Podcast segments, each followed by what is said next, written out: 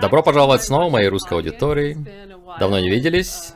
Я скучала и я отдыхала здесь на Аляске все лето. И теперь возвращаюсь к интервью и повседневной работе. Так что... Кажется, в прошлый раз мы говорили о Луне и Далси и галактической работорговле. Это верно, Александр? Мы на этом остановились? Мы остановились на 1980 годе, когда ты сказала, что мы даже еще не добрались до Марса. Да-да-да. Итак, продолжим с путешествием на Марс и прыгнем в 82 год. Я буду говорить о начале 20 и обратно. Мне всегда не очень удобно говорить об этом, как только о 20 годах, что само по себе очень долго, но я всегда чувствую, что это было дольше. Наверное, потому что, как я говорил раньше, у меня было много клонов, которые работали параллельно, и это дает ощущение, как будто ты переживаешь более длительное время. Да. Итак, прыгая вперед, или точнее возвращаясь, в 82 год, сентябрь 82 это был год, когда меня забрали. На гораздо более долгий период в этот раз. В основном на Марс, но также и в другие места, включая поиск Койпера. И мы говорили об этом вскользь. Да, итак, мне 9 лет, почти 10, и меня похищают на Марс. И то, что я помню о той ночи, это как все происходило, как в замедленной съемке. Мой дом в лесу, в Нью-Хэмпшире. Меня как бы вытянуло через стену дома. Я знаю, как это звучит, но мы уже говорили про похищение. И ощущение, как будто тело парит в воздухе и не может пошевелиться никак. Оно голое, парализованное, я как тряпичная кукла. И на кухне горит свет. Я отчетливо это помню, что на кухне горел свет, и мне хотелось дотянуться до него рукой и вернуться в дом. Я чувствую, что это будет неприятный опыт. Я точно чувствую, что это не будет приятно, то, что произойдет. Я не помню, чтобы я боялась, но просто как я покидала дом с этим чувством. И в этот период моей жизни на Земле я хотела сказать, что я шокирована тем, как мало я помню об этом времени в своей жизни. Я была в пятом классе, и у меня есть одна фотография из того года и очень мало воспоминаний. я не знаю, было ли это потому, что мое, моя личность Моя человеческая личность и моя расширенная межпространственная личность еще не адаптировались после возвращения из 20 обратно. Я не уверена, но это также было временем, когда мое состояние начало медленно ухудшаться. И каждый год в школе, впоследствии, учитель часто отводил меня в сторону и спрашивал, все ли хорошо дома. Я не знал, что сказать. Но, наверное, что-то было не так. И, наверное, это то, что я пытаюсь сказать. Что что-то значительное произошло той осенью 82 -го года. И в то же время, возвращаясь к тому, как меня вытянуло из дома, это очень интересно, что у меня есть параллельное воспоминание того, как другую часть меня, другой аспект меня забирают, так же, как тряпичную куклу втягивают в корабль. И это корабль позитивной группы, Галактической Конфедерации, или как я называю их, Альянс Света. То есть это было двойное похищение, то есть темное похищение, скажем так, и в терминах полярности это было темное и светлое похищение. Я помню, что это было невероятно, прекрасный опыт. Мое тело как бы раскрылось, и меня втягивало грудью вверх, то есть как классический подъем лучом. Это было так, опять же в замедленном движении, но как текучая энергия любви, которая полностью окутывала меня. И это было так светло и так красиво. То есть это было... Я даже не знаю, у меня нет слов, чтобы описать это. Я бы хотел нарисовать это или запечатлеть как-то, но это было... Казалось, что это длилось долго, и меня взяли на борт этого сирианского корабля, где мой галактический партнер Тиран был и есть, был все время. Я говорил раньше, в самом начале, кажется, что Они сохраняли какую-то часть моей души, чтобы я не была полностью разрушена и не опустошена после всего, что произошло. Чтобы меня до конца не сломало. Я думаю, в этом был смысл этого двойного параллельного опыта. И я рада, что вспомнила это. Это дает мне знание того, что да, это было не просто случайностью, это было частью путешествия души. И вы, ребята, кто слушает меня на этом канале, знаете, что я говорю об этом много. Так что все уходит корнями в этот более высокий опыт. Я также думала, что это было почти как... Интересно, как это можно описать. Я думала о том, было ли это подобно умиранию. Это был почти небесный опыт, и не в болезненном смысле, но в том, как все мое сознание раскрывалось, когда меня забирали на тот корабль. И те из зрителей, кто переживал опыт похищений, знают, что любой такой контакт, открывает в нас дверь в многомерное пространство и открывает нас к переживанию квантового поля, которое никогда не исчезает. Так, куда же меня забрали? Вернемся к темному похищению и 20 обратно. В этой части мы поговорим о процессе создания близнецов через контроль сознания. Это не самая легкая тема для меня. Если кто-то сталкивался с этой темой в своих исследованиях, он знает, что это очень темный и ужасный опыт, с одной стороны, но нам нужно немного рассказать об этом, потому что это закладывает основание понимания того, что происходило со мной и моим близнецом на Марсе, откуда все это берет начало, в чем был безумный замысел, так сказать, и какие задачи решали руководители программы, что они исследовали. Итак, нас привезли на тренировочную базу ВМС Great Lakes к северу от Чикаго. Кажется, официально она называется база ВМС Great Lakes. И это самый большой тренировочный центр флота в США. И мы были под землей, то есть это прямо на берегу одного из Великих озер. Мы находились под землей все время. Я не думаю, что нас держали там очень долго. То есть, чтобы сделать то, что они хотели сделать, наверное, не нужно было много месяцев, возможно, несколько недель, не больше. И там я встретила мальчика по имени Дин, рыжеволосого, ему тоже было 9 лет. Я думаю, они выбрали его специально и знали, для чего он им нужен. И нас связали через травму. Я бы сказала, связали псионически, химически, телепатически, сексуально, Духовно и эмоционально мы были связаны так крепко, что я не могу сказать часто в воспоминаниях, кто был инициатором, а кто следовал, то есть кому первому приходила идея, вот насколько сильно мы были слиты в одно сознание. Я думаю, что это исключительно полезно для программеров в плане будущего создания суперсолдат. И там все началось для меня, к северу от Чикаго. И целью было создать команду из нас двоих. И наши жизни и выживание должны были зависеть друг от друга. Как боевых рабов, Дельта. Я использую термин суперсолдат, потому что люди знают его, но мне он не очень нравится. Я считаю, что это слишком глянцевое описание. Я бы назвала это боевыми рабами.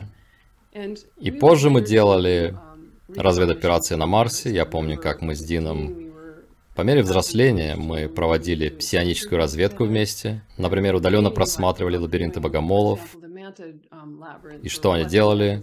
Мы могли просмотреть это с нашей базы и увидеть, объединяя наши способности. И когда вы создаете близнецовую связь, вы усиливаете их совместную псионическую способность экспоненциально. Это как высокооктановое топливо для псионики. Вот что это такое. Это... Я даже не знаю, как описать это или почему это так, но это гораздо мощнее, чем если бы я сама работала псионически, или он сам работал псионически.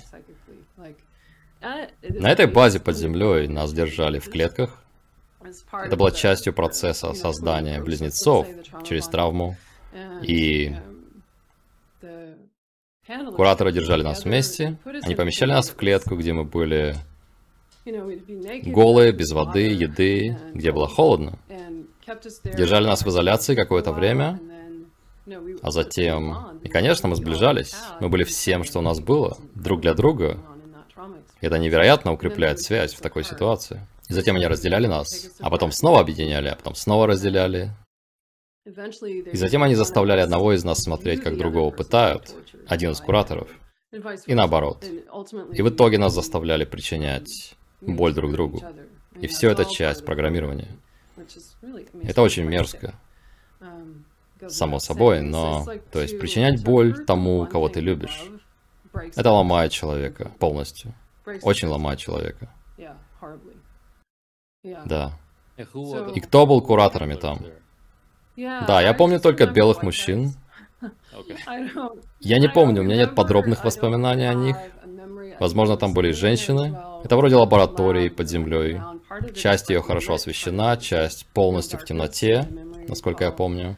Давай я расскажу, как пришли эти воспоминания, потому что это было полностью стерто из моего сознания. У меня не было никаких намеков на это. И несколько лет назад, осенью, я жила в западном Техасе, в моем предыдущем доме, там было место, куда я ходила в поход. Открытое пространство без связи с цивилизацией. То есть никакого Wi-Fi, никаких спутниковых сигналов, ничего. Я шла, был красивый вечер и закат.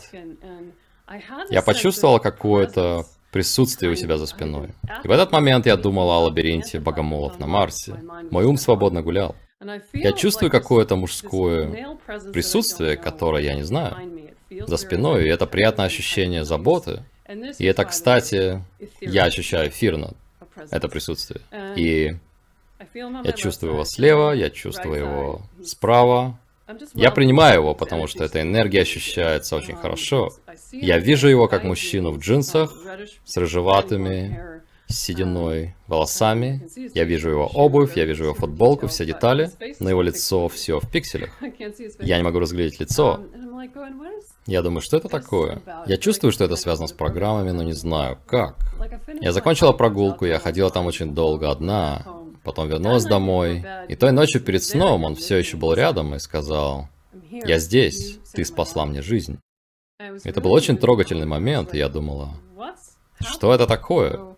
Еще одна вещь. Если бы я оттолкнула это тогда и сказала, я не знаю, что ему надо, и т.д. и т.п., я бы никогда не вспомнила все это. То есть он пришел ко мне в своей текущей форме, то есть мы ровесники сейчас, и он показал мне себя как мужчину под 50. И он сказал, вот что произошло, и тебе нужно это знать. Я бы также сказал, что это была часть его высшего «я». И он показал мне все это. Тогда начались эти воспоминания, в течение нескольких недель все это приходило и разворачивалось, и это очень шокировало. И в то время он приходил ко мне как его взрослое я сейчас, но также и в облике суперсолдата, в полном оснащении, в черном костюме, который мы носили на Марсе, а также как его детское я и как раненое животное, кричащее от боли. То есть его самое раненое я, его самый поврежденный аспект, также приходил ко мне. Я просто хотел рассказать зрителям, как, во-первых, насколько это было закрыто, и также как это вернулось в очень необычной форме. Я подумал, что этим стоит поделиться. Вы связались друг с другом здесь и сейчас? Нет. Я должна признаться, что между нами есть телепатическая связь, но в последнее время я просто сказала, блин, я не могу смотреть на все это. Я немного заблокировала это, если говорить честно. Там было много темных моментов. Но также было много любви, потому что, по сути, мы стали супругами в каком-то смысле в 9 лет. Нас заставили, скажем так, любить друг друга. И это все еще есть. Все эти чувства есть. Но они также переплетены со всей этой тьмой и травмой. Поэтому все это странно, если задуматься об этом. Если не возражаешь, я хочу прочитать. После того, как все это пришло, и, кстати, я ничего не знала о создании близнецов, когда все это началось. Я сказал, что это за дерьмо, извини за выражение. Я ничего про это не знала, поэтому я начала искать. Как только пришло достаточно, я никогда не ищу информацию, пока сначала сама не получу достаточно изнутри. Но я нашла кое-что, наткнулась на информацию про это. И это пишет Свали, которая родилась в семье иллюминатов. Ага. Если ты знаешь ее, она прошла похоже. Да-да. И она много говорит об этом. Она говорит, близнецы делают все вместе, они обучаются вместе, проходят военную подготовку вместе, открывают друг другу самые сокровенные секреты, но в какой-то момент их заставляют причинять друг другу боль. Если один близнец считается расходным материалом, все будет устроено так, чтобы он погиб на глазах у другого близнеца. И это подтверждается моим опытом. Подстраиваются ситуации, когда одного близнеца заставляют предавать второго и обратиться против него после интенсивного программирования. Эти ситуации предательства шокируют детей и учат их главному уроку.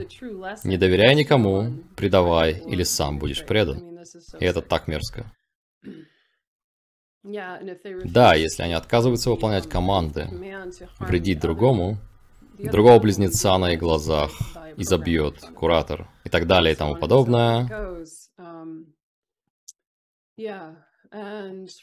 И ты, наверное, знаешь Фрица Спрингмейра и Сиско Уиллер, и их книгу «Подробное рассмотрение формул иллюминатов», в которой я также нашла вот этот отрывок. При создании близнецов каждый участник создает в сознании часть, которая полностью впитывает все черты второго близнеца. Эти части полностью отражают личность другого. Они программируются брать ответственность за поведение другого, которое противоречит программированию. То есть ты видишь, как все это коварно, что они делали с нами с детства. Сдвоенные рабы связываются через травму, Старший будет стремиться защитить и заботиться о младшем. Им устроить ситуации, когда один должен будет спасти жизнь другого. Это то, что мы делали на Марсе. И вот почему он пришел ко мне и сказал, ты спасла мне жизнь. Они пытают друг друга, и иногда их заставляют практически убить друг друга. Они учатся жить и умирать вместе. Точно. Они учатся впитывать боль друг друга, когда их пытают рядом друг с другом. Во всем этом есть и позитивный аспект. Подожди немного. Да, в них создают одинаковые структуры, чтобы у них были скрытые ключи к сознанию друг друга. Глубинные уровни их сознания невозможно разблокировать без помощи второго близнеца. То есть это показывает, почему наши программеры на Марсе считали это таким ценным. Им дают задачи и проекты, в котором нужны навыки обоих. Особенно задача, требующая полного подчинения программированию близнецов, чтобы выжить. Они программируются на единство в теле, душе и сознании. Их связывают в отношениях любовь-ненависть, им подстраивают конфликты, где противоположности притягиваются и отталкиваются, их связывают сексуально, их связывают телепатически. И да, каждый близнец помогает разблокировать глубинные части другого. Он служит триггером и помогает в исцелении.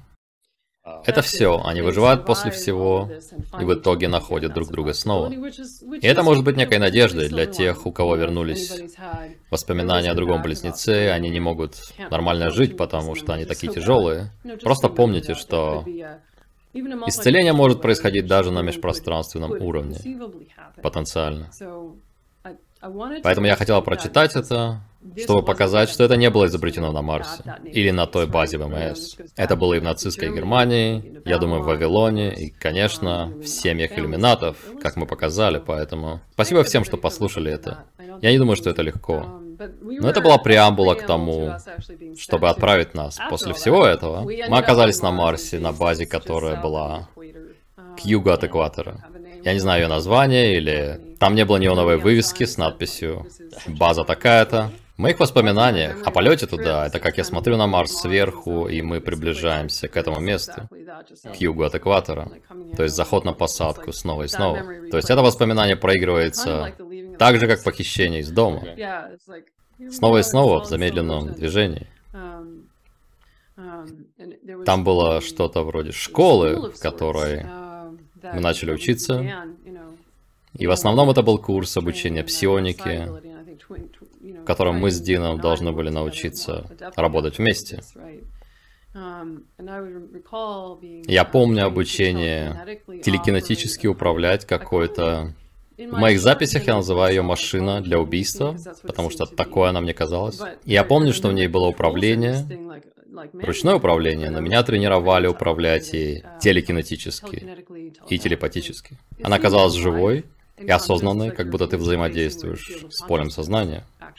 На самом деле, а не просто куском металла. Но в каком-то смысле это было живым существом. Это был как бы корабль, стоящий на земле, который был продолжением этой машины. То есть сначала меня тренировали управлять этой наземной машиной и боевыми функциями, которые у нее были. Что она делала? Она могла взлетать, на ней было вооружение. Я не очень хорошо помню ее. Но главное, что я помню, это подготовку и обучение на занятиях с ней, а не управление ей в настоящей боевой ситуации. Я думаю, они просто приучали нас к тому, что мы будем делать, как на симуляторе. Да, это что я хотел сказать, это что у нас было очень много симуляций и боевой подготовки в симуляции. То есть и нас усиливали со временем, то есть это была некая прогрессия. Они инвестируют очень много времени, энергии, а также денег в создание таких суперсолдат. И они очень скрупулезны. Ничего не делается зря. Ничего не... Хотя можно сказать, что много из этого было экспериментальным и новым, это также было очень хорошо организовано. Во всем этом была большая точность. То есть они не делали ничего на обум. Поэтому в процессе и со временем, как я сказала, было много симуляций боевых ситуаций, и поскольку мы становились отчасти техникой, я бы назвала это киборгами, то есть кибернетическими организмами, частично биологическими и частично техникой. Поэтому они настраивали нас в режим так, чтобы мочь загружать нас в компьютер, а затем как бы выгрузить на виртуальном поле боя. И там мы учились воевать. И это безумно странно. То есть я помню, мы даже не всегда знали, что это была симуляция. Нам никто не... То есть нам никто не говорил, да, это просто симуляция, не напрягайтесь, все нормально. Потому что мы могли погибнуть в такой симуляции. Но мы даже и этого не знали. То есть никто не говорил тебе, не было никакого брифинга перед боем. Не было такого, что нам говорили, мы загрузим вас туда-то, и вы будете обучаться тому-то. Мы просто шли вслепую каждый день, день за днем. Так это ощущалось для меня. Я могу различить воспоминания о симуляциях, то есть воспоминания о боях в симуляциях в процессе обучения очень отличаются от других воспоминаний. У них другое свойство и другое ощущение. То есть можно точно увидеть разницу между тем, что было в реале, а что было симуляцией. Потому что они супер насыщены адреналином. Они вкалывали нам какой-то амфетамин перед тем, как засунуть в такую симуляцию. И нас тренировали не иметь жалости и быть бесстрашными, но также не иметь собственной воли и просто подчиняться командам. То есть ты подчиняешься командам, которые приходят через интерфейс в голове. Это звучит фантастически, но мы уже знаем эту технологию сегодня, верно? Так что это не новая технология. Um, и когда все эти воспоминания возвращались, um, опять же, несколько лет назад, я вернула в очень жуткое, неприятное ощущение нахождения в... Это как альтер, я называю этого альтера убивающий по команде. Ощущение было, как будто я просто пустая оболочка. То есть меня там не было, от меня там ничего не осталось. Я чувствую себя просто машиной. И ко мне приходят команды в виде сигналов в голове. И это почти как бинарная система коммуникации, которая передавала мне сигналы и команды. И это очень для человека и для женщины это очень неприятно чувствовать, что с тобой делают такое, вспоминать это. Короче говоря, um, они однозначно могли перевести тебя в такой альтер, чтобы активировать такой аспект тебя. И он не всегда включен. Они не хотят, чтобы ты постоянно был в боевом режиме, иначе ты не сможешь делать что-то обычное, функционировать. Но такое тоже было, и um, это очень неестественное состояние, когда они накачивали нас наркотиками и отправляли воевать. Ты можешь описать какой-то сценарий, как это выглядело? Это что-то вроде пересеченной местности на другой планете. Это что-то в этом роде, да. Это как видеоигра в моих воспоминаниях. То есть есть некое ощущение, если ты чувствителен, ты можешь почувствовать некое 2D свойство всего этого. И я не думаю, что мы должны были знать об этом. Мы не должны были думать, что все это виртуальная реальность. Итак, вы бегали по какой-то местности, с кем вы сражались? С разными всевозможными случайными людьми, существами, гибридными существами. И это тоже была попыткой вселить страх, чтобы исследовать, как мы будем реагировать на страх и как нас нужно усилить в результате чтобы мы могли быть бесстрашными перед лицом опасности. То есть ты, по сути, отключаешь свои естественные реакции. То есть обычно ты бы боялся приближаться, или ты бы боялся и бежал в другую сторону, но они не хотели, чтобы мы бежали. Они хотели, чтобы мы атаковали. Так что все это было, и можно спросить, о моем опыте как женщины, то есть зачем им нужно было тренировать женщину, почему просто не оставить подготовку суперсолдат мужчинам, но им нужны были... Я делаю большое обобщение сейчас, но женщины чаще бывают более сильными псионически. Это просто факт. Мы, естественно, более интуитивны. Им нужно это. Им нужен этот аспект человеческой природы по полной программе. Они не хотят стараться добавить это как-то. И поэтому они держали меня в этой команде. Я обычно работал в команде семи человек, по крайней мере в моих воспоминаниях. Это был отряд из семи, и мы занимались защитой базы, немного скучной работы, но они держали меня как женщину, чтобы вести псионическую работу. Они все были натренированы псионически, но я чувствую, что в моем случае это было моим основным коньком. То есть им нужны были сильные, большие ребята. Они берут то, что у тебя есть от природы, и развивают это максимально. Но они также могут развить в тебе другие навыки и развить твои самые уникальные способности максимально. И кто управлял программой там? Я имела дело в основном с мужчинами, с американцами, военными, я думаю, кое с кем из корпорации. Окей. Да. Я помню, как общалась больше с этой малой группой. Я также помню богомолов, которые у нас были богомолы, которые работали на нас. Богомолы, которые были техниками, хирургами, механиками. Потому что богомолы супер, гипер.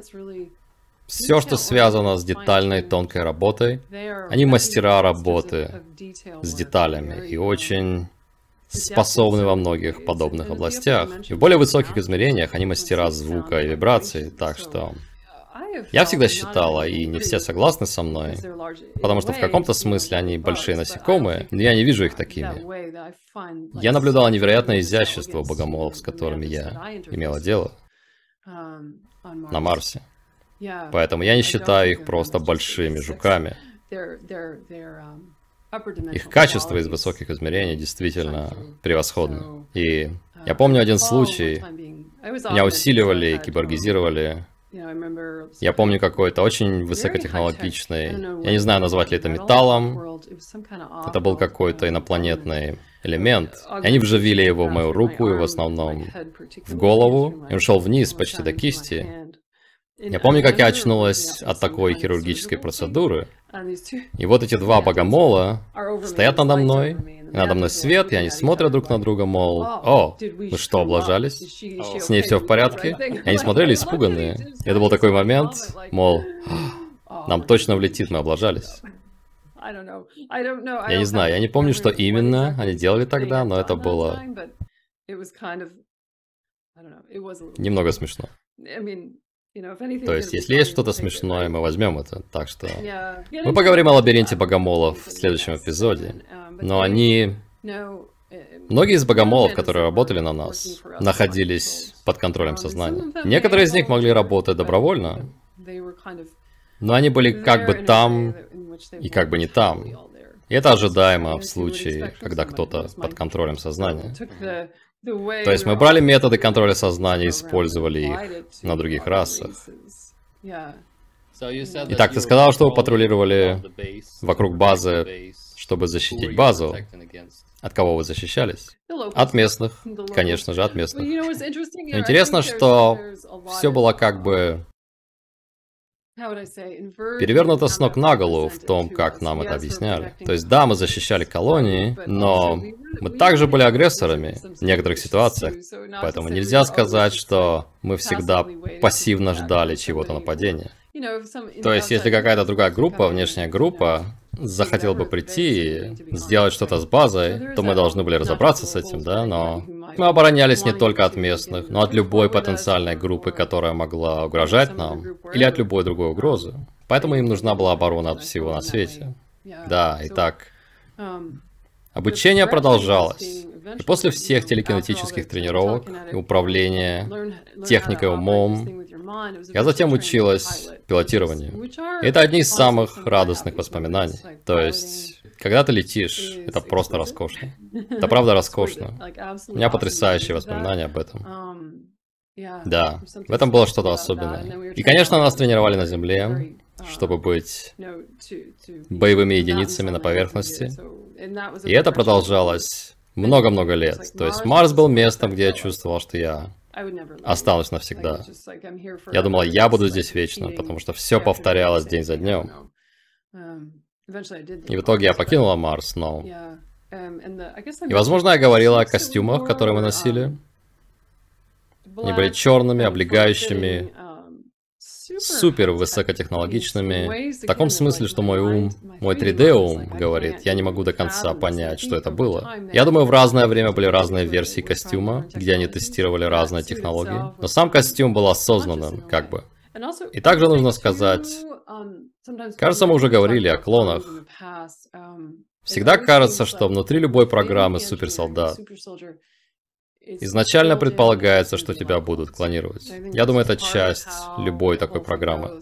И в итоге, когда ты готов к службе, они могут продать тебя или обменять. Так и оказалось позже у Драка. Хотя Драка и могли украсть меня, я не знаю. Наверное, я уже говорил об этом раньше. О пауке, который убил меня на Марсе. Я не помню, говорил ли я, что мы могли делать. У нас была технология, у нас было семеро в патруле. И вот паук спускается по холму, и все мои люди, в моем воспоминании, они просто исчезли. Они просто испарились в воздухе. Но это была технология маскировки. Либо моя техника не сработала, или дело было во мне, и я не смогла вовремя что-то сделать и быстро замаскироваться. Я уже говорил, что он убил меня. Я рассказывал, как мое сознание... Я лежу лицом в песке, песок раздувает ветром, и я думаю, я знаю, что я умираю, но я все еще в сознании и не знаю, куда мне идти. Это был такой момент экзистенциального замешательства. Какого размера был паук? Охрененно большой. Опять же, в моих воспоминаниях он был огромный. То есть больше тебя? Oh, да, гораздо больше меня. Ощущение было, и как я описал это в моих записях, что он был величиной с дом.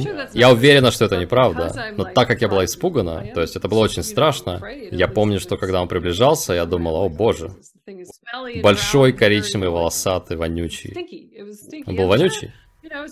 Это был просто паук, большой паук, ну и что, да? Но это было очень страшно, когда он такого размера. То есть он больше был как животное, а не осознанное существо?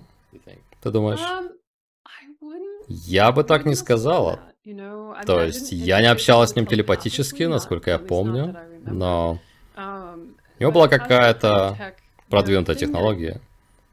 То есть он выстрелил в меня каким-то энергетическим оружием. Ого. Это не примитивная технология. Поэтому я бы не сказал, что это просто животное без всякого сознания. Um, Но я не прожила достаточно долго, чтобы поговорить с ним, поэтому я не знаю. А, То есть он не кусал тебя, не заражал ядом? Нет-нет, это было оружие направленной энергии. Ясно. Это была чистота. Он направил какую-то чистоту на меня. И что-то в моей технике просто перегорело. И в моем организме. То есть обе моих части мгновенно отрубились. Еще одна вещь, которая приходит в голову. Здесь мы немного прыгаем вперед. Это было... Я не помню, говорил ли я об этом. Наши командующие подстроили так, чтобы в наш отряд проникли суперсолдаты из другой программы, которые также были из будущего. Это очень странный эпизод. И они были японцами. Они поместили их в нашу группу, чтобы посмотреть, сколько нам понадобится, чтобы понять, что они не были одними из нас и такими, как мы. Они были гораздо более... Они были гораздо меньше людьми и больше техникой по сравнению с нами. И это было очень странно. Мы перемещались туда-сюда, в том, что я сейчас могу назвать временной войной. Нас таскали туда-сюда, чтобы посмотреть. Наши командующие... Кто-то однажды сказал, что колониями на Марсе управляли психопаты. И по моему опыту, я могу сказать, что это правда. По крайней мере, в период, когда я была на Марсе. Возможно, в другое время это было по-другому, но в моем случае да. Итак, они внедрили их к нам, чтобы посмотреть, что произойдет и кто победит. И через сколько мы поймем, что они не были такими как мы и наша команда. И они постоянно перемещали нас в этой временной войне. И это было очень страшно и опасно. Мы работали со временем. И что именно происходило? Что ты имеешь в виду? Да, я помню, как меня переместили, я видела такой... На первый взгляд это был очень красивый японский, как бы парящий в воздухе, я бы сказал, парящий мир или парящий город. И он состоял из белых, красивых, круглых строений. И там была жизнь, я вижу растения и так далее. Я смотрю на него как бы на расстоянии, с краю. То есть почти как из портала заглядываю в эту реальность. Но там все мертво. Там все как бы стерильно. То есть энергетические, уникальные энергетические сигнатуры были стерты. То есть, опять же, в плане энергии все стерильно. Хотя я вижу растения, жизнь, и очень красивую футуристическую архитектуру. Очень красивую. Опять же, японскую. Представь себе на секунду японский футуризм в своем воображении. Там очень много белого. И суперсолдаты оттуда также были одеты в такой белый материал. Я точно не знаю, что это было. Но смотря на эту реальность, можно было сказать в каком-то смысле, с какой-то точки зрения, что «О, мы видим идеальный мир». Но там нет жизни. Все контролируется. Все стерилизовано, и человечество стерилизовано. И, кстати, в итоге нам удалось выиграть в этой войне, потому что эти суперсолдаты не могли мыслить самостоятельно. Они не могли, они были полностью запрограммированы. То есть уж насколько мы были программированы, но у нас все равно оставалась способность функционировать использовать свою волю и разум до некоторой степени в ситуациях, когда это было нужно. Вы, ребята, заходили в этот город или... Я не помню этого, я помню, что была на краю и смотрела на него издалека, как я описала. Но не заходила глубоко, потому что чем глубже ты заходишь туда, ты как бы становишься заколдованным. И ты говоришь, как же тут красиво, как же тут здорово, я хочу остаться здесь. Это прямо как в книге «Излом времени», где они описывают этот идеальный мир, который управляется каким-то и разумом. О, слушай, правда? И все ведут себя идеально, но затем ты понимаешь, что все управляется и и все там просто автоматы. Слушай, ты попал прямо в точку, потому что эта книга была моей любимой давным-давно, когда я была подростком. И теперь я думаю, не взяла ли я что-то оттуда, потому что я заканчивал читать ее и тут же начинала снова, как будто пыталась что-то выудить оттуда. Я не знаю, но... Еще одна вещь, о которой можно рассказать, возвращаясь к... У меня очень хорошие воспоминания о том, как я летала на одиночном корабле была где-то в патруле и однозначно была привязана к базе через эту технологию, через Zoom, то есть какой-то имплант. Но мне кажется, это связано с тем, почему мне всегда нравились, и меня тянуло к открытым ландшафтам, как на Аляске, или на ледяном шельфе в Гренландии, или где-то глубоко в пустыне, которые большинство людей не найдут привлекательными. Мне очень нравятся эти ландшафты, я думаю, это напрямую связано с Марсом.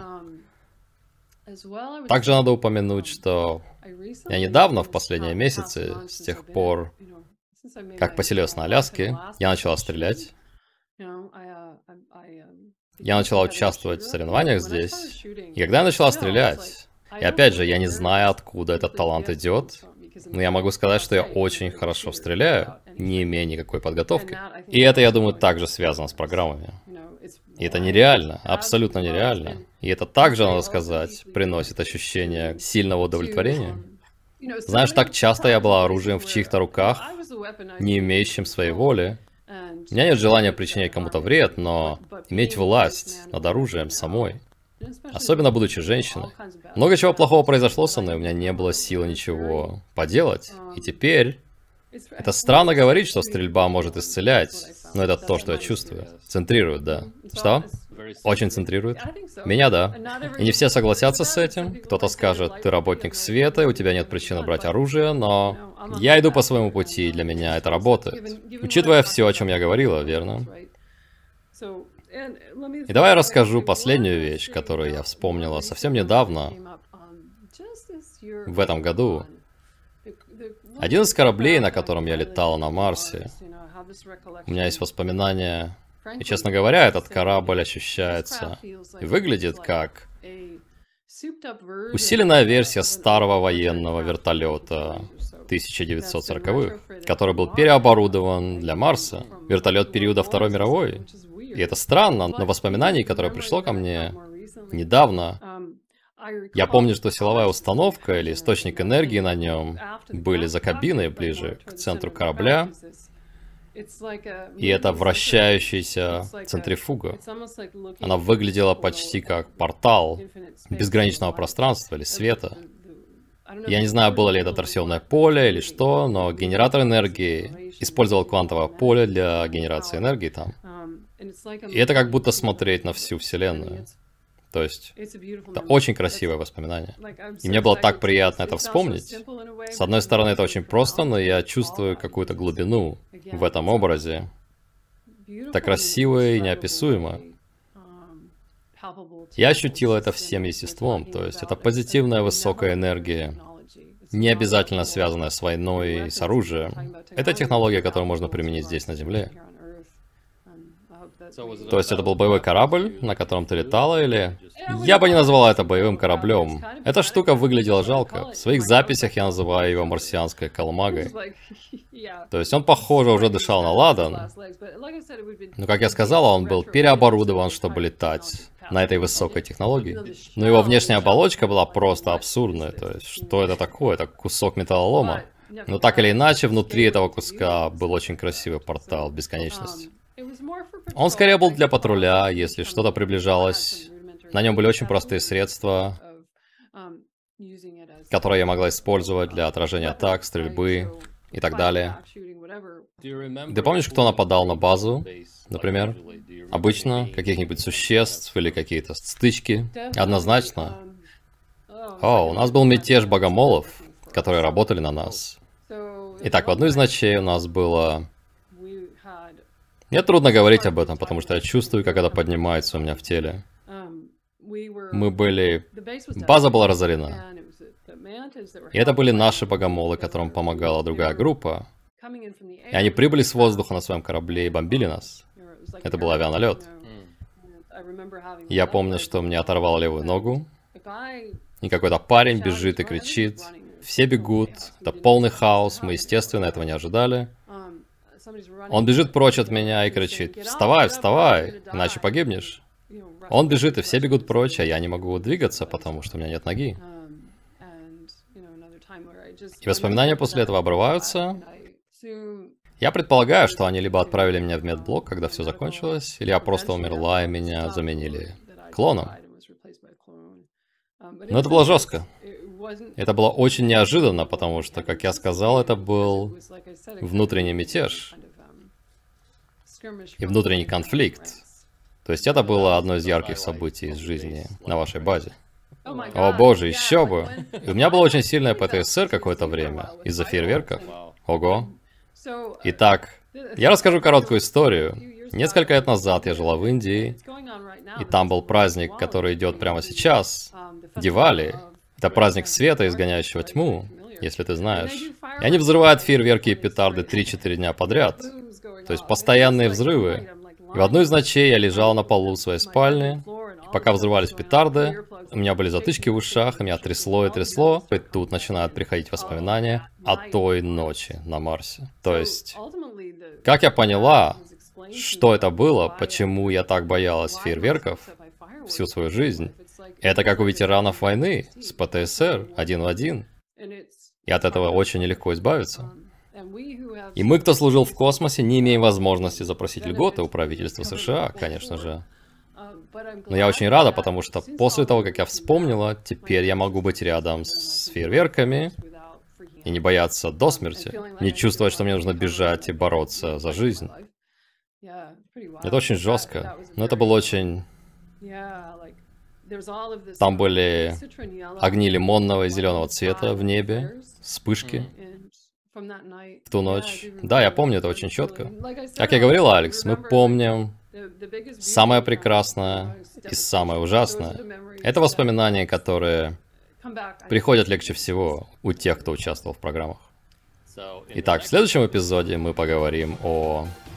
Да, мы подробнее поговорим о богомолах, что мы с Дином делали с ними, как мы контролировали их, как мы нападали на них, что мы просматривали у богомолов, и что произошло в конце нашей истории с Дином, и что там было. Мы закончим эту историю, и после этого еще будет один эпизод о моем контакте с рептилиями, и про небольшой, как сказать, небольшой преступный синдикат на Марсе, которым управляли Драко. Это будет интересно.